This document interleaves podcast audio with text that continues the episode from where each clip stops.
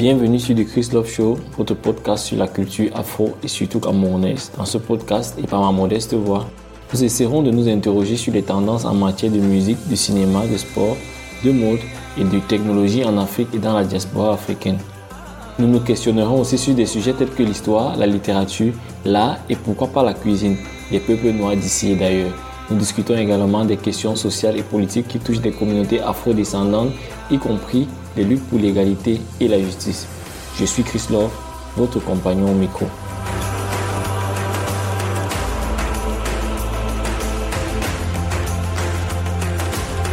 Nous célébrons ici les réalisations et les histoires inspirantes de la communauté afro-descendante ainsi que les défis auxquels elle est confrontée. Préparez-vous à être informé, inspiré et diverti.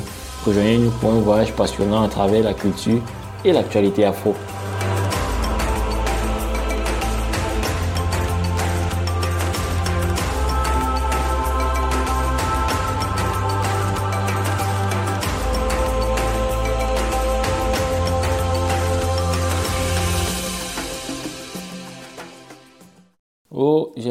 Tête. Il me faut le paracétamol. Il me faut le feralgan, le dolipan. J'ai mal à la dent. Il me faut le ceci. Il me faut cela. Oh, je sens comme si j'ai le palu. Hein. Ah, je crois qu'il faut que je monte un peu acheter le duo côté sain là. Il faut que j'achète le ceci. Ah. L'automédication, c'est la magie chez nous. Dès que tu as un petit truc, non, hey, ton pied là, il suffit de mettre le small no bicycle, machin. Voilà comme ça un pied fracturé. Le small bicycle, il y a une maman là qui masse avec l'huile du bois.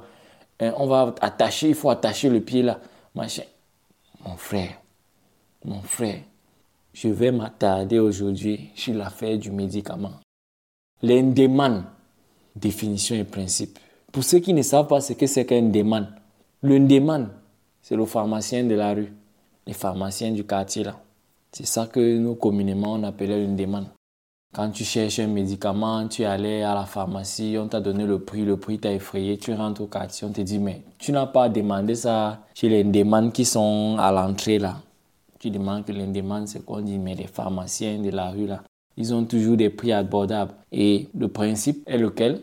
Ils fonctionnent sur deux trucs très simples. Contrairement aux pharmacies, ils ne payent pas de location, ou du moins ils ne payent pas une location très chère. Ils ne payent pas des employés, ils ne payent pas de l'électricité, la climatisation. Comme le, nom précise, ils sont dans la rue. Et deuxième chose, ils peuvent vendre au détail. Je ne pense pas que il est aisé pour quelqu'un d'aller à la pharmacie dire qu'il veut juste une plaquette d'ibuprofène, une plaquette de paracétamol. C'est un peu ça. C'est sur ça qu'il joue. Généralement, lorsque vous avez une ordonnance, vous avez par exemple une ordonnance de 8000 francs et vous n'avez pas ces 8000 dans cette ordonnance, il y a peut-être trois boîtes de trois médicaments différents. Alors, pour commencer votre traitement, il vous dit que non, il va vous donner une plaquette de chaque médicament et vous allez payer le prix juste de cette plaquette-là. C'est comme ça que quelqu'un avec un 2500, un 3000 peut commencer son traitement. En réalité, c'est ça qui fait la force, j'ai envie de dire, de ces commerces illégaux. Alors, il y a de cela quelque chose comme 5 ans, peut-être un peu plus, je dirais 6 ans, j'avais un bar non loin d'un groupe de gars détenant des pharmacies de rue. Et je vous assure, c'est des gars qui brassent beaucoup d'argent. Ils peuvent ouvrir un comptoir là et en même pas une année, vous les voyez rouler là dans une belle petite voiture occasion de Belgique ou vous les voyez rouler dans une bonne voiture là qui vient de l'Allemagne.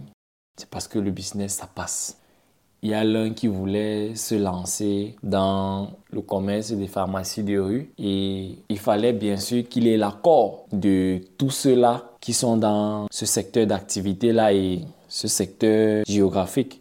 Il fonctionne comme un syndicat, hein. c'est très réglementé. Tu veux venir opérer dans tel secteur, tu dois avoir l'aval des doyens du secteur et très souvent, c'est eux qui te donnent même l'emplacement. C'est ici que tu vas commencer. On va d'abord voir tes débuts et tout te mettre dans un coin où les clients ne vont pas trop te voir et tout. Tu dois faire tes preuves avant d'accéder aux zones les plus courtisées, quoi.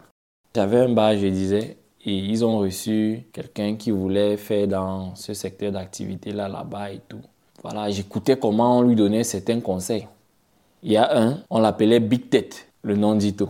Et alors Big Tête dit aux novices que non, le para seulement dans le secteur-ci peut te donner au moins 100 000 par mois. Mais ça dépend aussi de l'endroit où tu achètes le para. Parce que nous, par exemple, on achète le para du côté de l'Inde. Le para 500. Mais en réalité, c'est dosé à 300 ou à 350 en fonction de la personne chez qui tu achètes. Tu achètes moins cher et tu revends à un prix légèrement inférieur à celui de la pharmacie. C'est la même boîte, c'est le même emballage. En un mois, seulement sur le para, tu peux te faire 100 000 francs. J'étais, comme on dit, estomaqué, dépassé. Donc c'est ça les médicaments que vous nous vendez, des médicaments mal dosés. Je comprends pourquoi certains disent qu'il n'y a plus le paracétamol au Cameroun. On ne vend que le couscous. Tu peux être malade, on te prescrit le para, tu achètes le prétendu para, mais tu ne vois aucun signe d'amélioration. Et je vais vous dire une vérité, c'est que dans les quartiers, plus de 60%, j'ai envie de dire, des populations, si ce n'est que pour des éléments comme paracétamol, ibuprofène, efferalgan, doliprane, c'est dans les pharmacies de rue. C'est dans les pharmacies de rue. Et avec le temps, ces gars vont plus loin. Ils font déjà des consultations, parce qu'il y a ce mythe-là du coût onéreux des hôpitaux. Parce que les gens se disent que l'hôpital, c'est très cher, c'est trop cher. Tu vas, il te fait une consultation, il te facture ça à 500 francs. Mais quelle consultation? Bon Dieu, des gens peuvent mourir pour un peu, pour rien. Les billets de session coûtent combien dans les dispensaires? Les billets de session coûtent combien dans les dispensaires?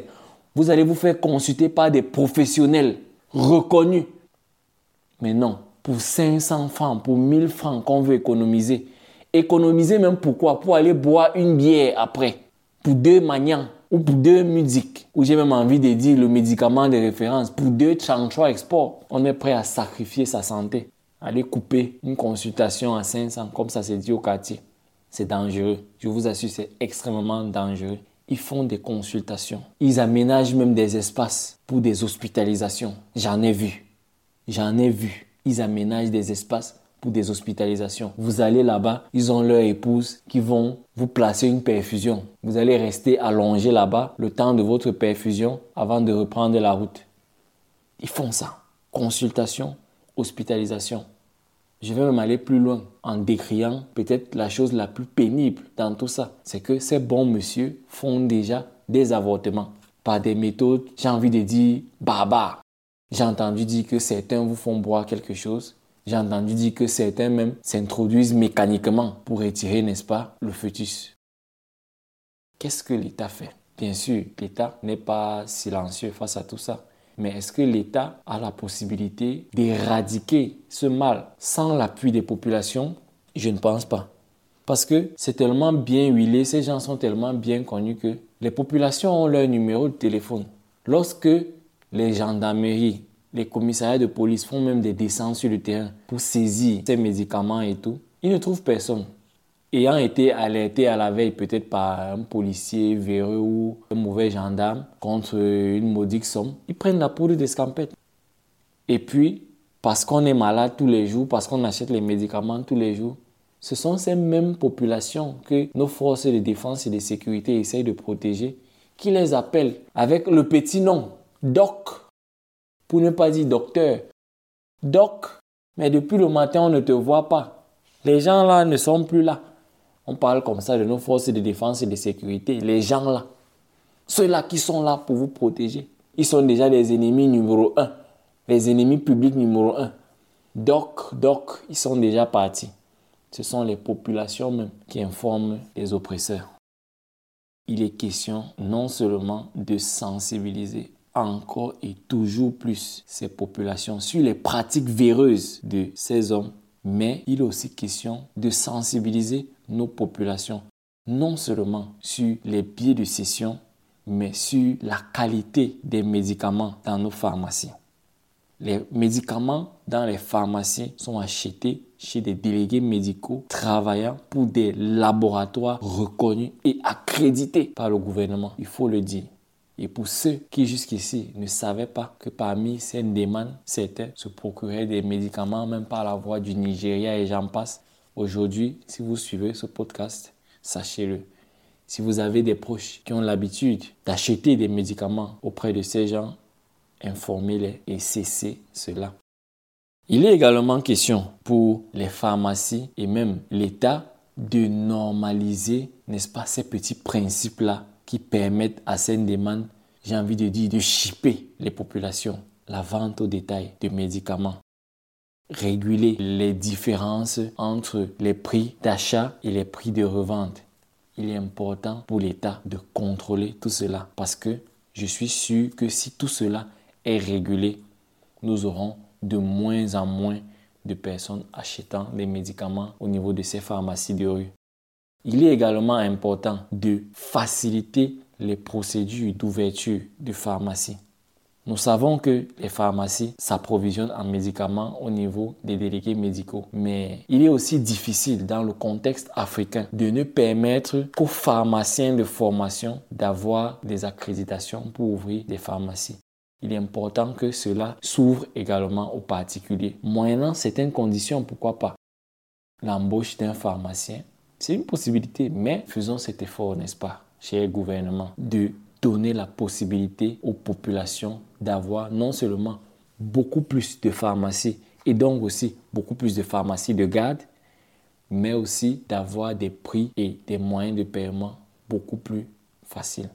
Parce qu'il faut le dire, l'avantage que les populations ont avec ces gens, c'est qu'ils ont même accès au crédit. Vous imaginez, ils ont même accès au crédit. Alors, les moyens pour attirer les populations sont énormes.